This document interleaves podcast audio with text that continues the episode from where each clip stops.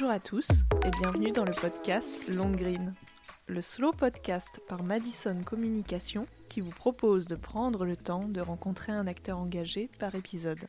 Réduire les impacts environnementaux, contribuer à une société plus inclusive, se mobiliser pour accentuer la prise de conscience de l'urgence climatique, nous avons choisi de vous présenter des initiatives qui nous ont inspirés. Alors, prêt à vous laisser porter par Long Green? Pour ce nouveau numéro, nous vous emmenons à la rencontre de Caroline Pilastre, chroniqueuse radio, que l'on peut entendre actuellement sur Sud Radio. Caroline a une déficience visuelle due à une pathologie rétinienne qui s'est déclarée à l'adolescence. Aujourd'hui, elle est activement engagée dans la cause du handicap et elle participe aux recherches pour améliorer l'accessibilité des outils digitaux. Dans cet épisode, nous revenons avec elle sur la nécessité de faire des outils numériques et plus particulièrement des réseaux sociaux un espace accessible à tous. Et pour commencer, nous lui avons demandé de nous expliquer comment navigue-t-on sur le web lorsque l'on est malvoyant. Alors, c'est extrêmement compliqué, même si maintenant il y a quand même pas mal d'outils hein, qui sont adaptés à mon handicap visuel. Je suis hyper connectée de par mes activités hein, médiatiques et parce que j'aime ça aussi, j'aime me renseigner sur euh, ce qui m'entoure. Je fais tout auditivement et quand je n'arrive pas à avoir certaines informations, j'utilise des appareillages spécialisés, des aides techniques, tel un téléagrandisseur qui permet de grossir les caractères énormément. Donc j'ai trois mots d'une phrase, ce qui est très fastidieux et fatigant visuellement, mais ça me permet d'avoir encore la lecture visuellement parce que mes oreilles sont mes yeux et que je lis auditivement. Plus un, autre appareillage spécialisé hein, qui s'appelle le Mayai d'Orcam pour lequel je suis ambassadrice France, mais c'est pas pour ça que je l'utilise. C'est un appareil nomade qui me transmet les informations auditivement.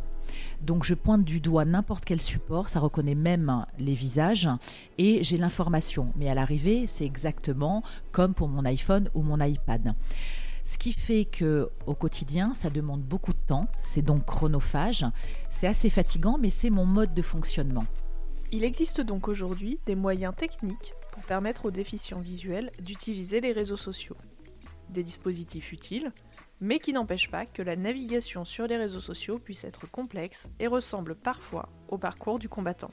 Alors là où j'ai des soucis au quotidien, c'est vraiment par exemple quand j'envoie un tweet ou que euh, je décide d'écrire un post.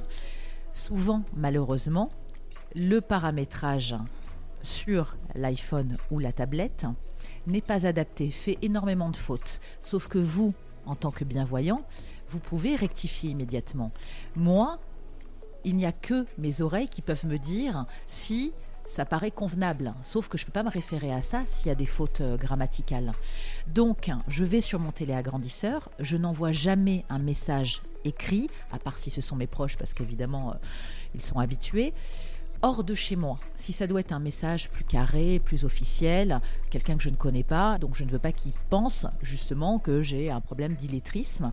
Ce qui fait que ça prend énormément de temps parce que je passe du vocal je vais surmonter l'agrandisseur. De là, je coupe ma synthèse vocale pour avoir accès aux renseignements, aux infos, et ensuite j'efface. Donc je peux mettre une demi-heure minimum, et c'est pas une blague, à faire un texto en bon français Pareil pour mes posts sur Twitter, ainsi que sur les autres réseaux sociaux. Les outils utilisés par Caroline sont des aides techniques pour faciliter la navigation des personnes malvoyantes sur le web. Mais les difficultés qu'elle rencontre pour utiliser les réseaux sociaux tiennent aussi au fait qu'ils n'ont pas encore totalement intégré les normes d'accessibilité. Pourtant, il existe un référentiel international appelé directive WCAG qui pose les règles pour rendre les contenus du web accessibles même si je suis consciente que tous ces outils ont révolutionné hein, ma manière de communiquer, parce que moi je vous donne un exemple très simple. Avant d'avoir un smartphone avec un paramétrage spécialisé, donc j'utilise VoiceOver et Siri sur euh, tout ce qui est euh, appareil euh, Apple, je dicte le message, il me le lit en retour. Avant, j'utilisais un petit portable classique, mais s'il y avait personne à côté de moi pour m'envoyer un texto, tout le monde autour de moi savait qu'il ne fallait jamais me contacter par ce biais. Donc je passais uniquement par le vocal, ce qui fait que ça m'isolait. Et c'est ça en fait le problème. Dans le monde du handicap, même si les nouvelles technologies, une fois de plus, ont révolutionné notre quotidien, je serais mal placé pour dire le contraire, parce que je ne pourrais plus faire sans, mais en même temps, ça isole dans certains cas quand malheureusement les entreprises, les marques ne pensent pas à l'accessibilité numérique et donc on en revient à la fracture numérique. Ce genre de choses est pensé pour le plus grand nombre, le plus grand nombre valide et pas le plus grand nombre des personnes qui représentent une minorité mais quand même importante parce que je tiens à le rappeler, nous sommes 12 millions de personnes en situation de handicap en France, donc on est quand même une majorité silencieuse et en l'occurrence 2 millions de malvoyants et d'aveugles. Malgré tout, Caroline a pu noter des évolutions dans les fonctionnalités des réseaux sociaux qui favorisent aujourd'hui l'accessibilité. Alors oui, il y a eu des évolutions. Je vous le dis, moi, j'ai pas un smartphone depuis 10 euh, ans. Ça doit faire 5-6 euh, ans.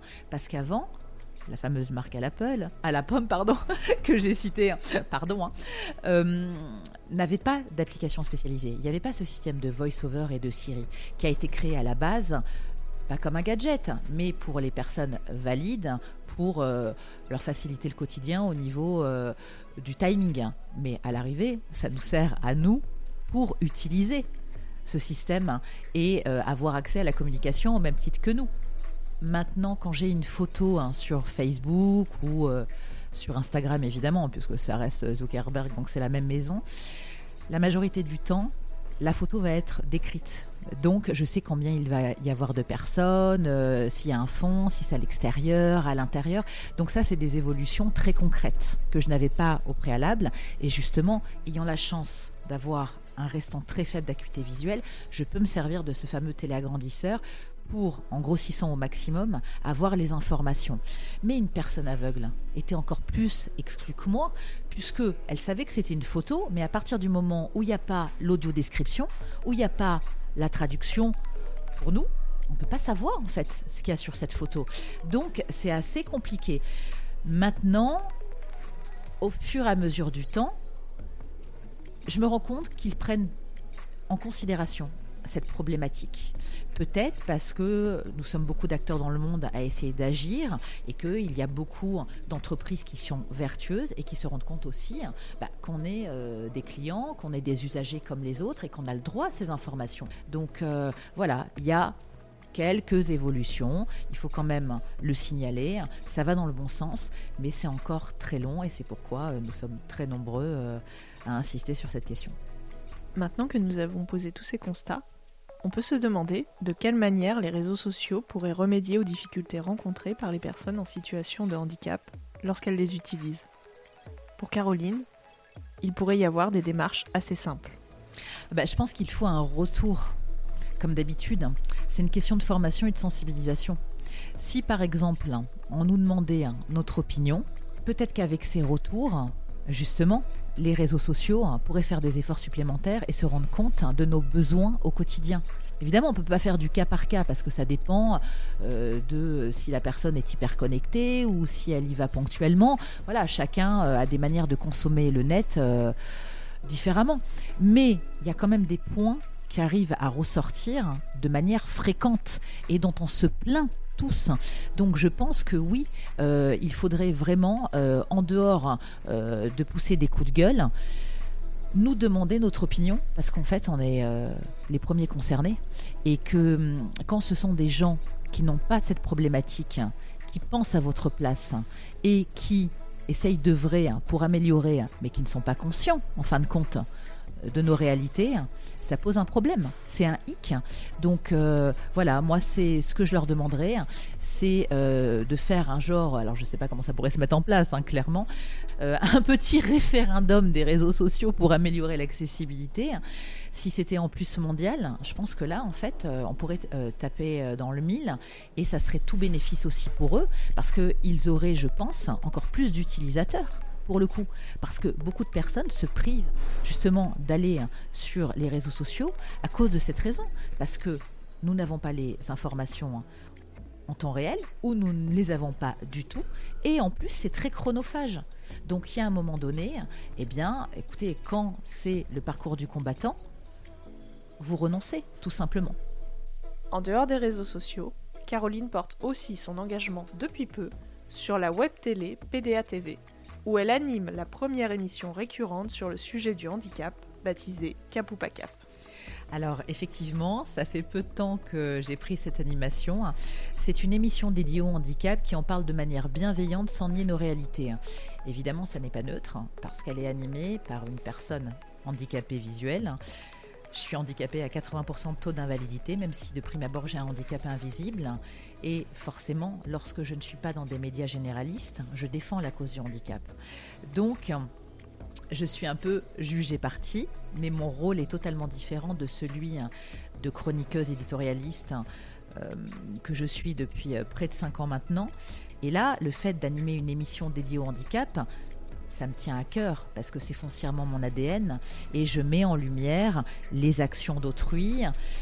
Donc je pense que modestement à mon niveau, c'est une émission qui peut intéresser le grand public parce qu'il n'y en a pas encore jusqu'à présent de manière récurrente nationalement. Et voilà, donc c'est un nouveau challenge, une euh, sacrée émulation. Et je suis euh, évidemment euh, très fière, vu ce que je représente et mon combat dans le handicap, d'avoir été choisie par cette direction pour l'animer. Vous avez écouté le deuxième épisode de Long Green, le podcast qui vous emmène à la rencontre d'acteurs engagés dans la transition. Un épisode qui, on l'espère, vous aura convaincu de la nécessité de tenir compte de l'accessibilité dans la communication sur les réseaux. N'hésitez pas à aller découvrir l'émission Cap ou pas Cap, animée par Caroline Pilastre, sur la web télé pdatv.fr et à la suivre sur les réseaux sociaux. Nous vous donnons rendez-vous dans le prochain numéro de Long Green. A très vite pour une prochaine rencontre.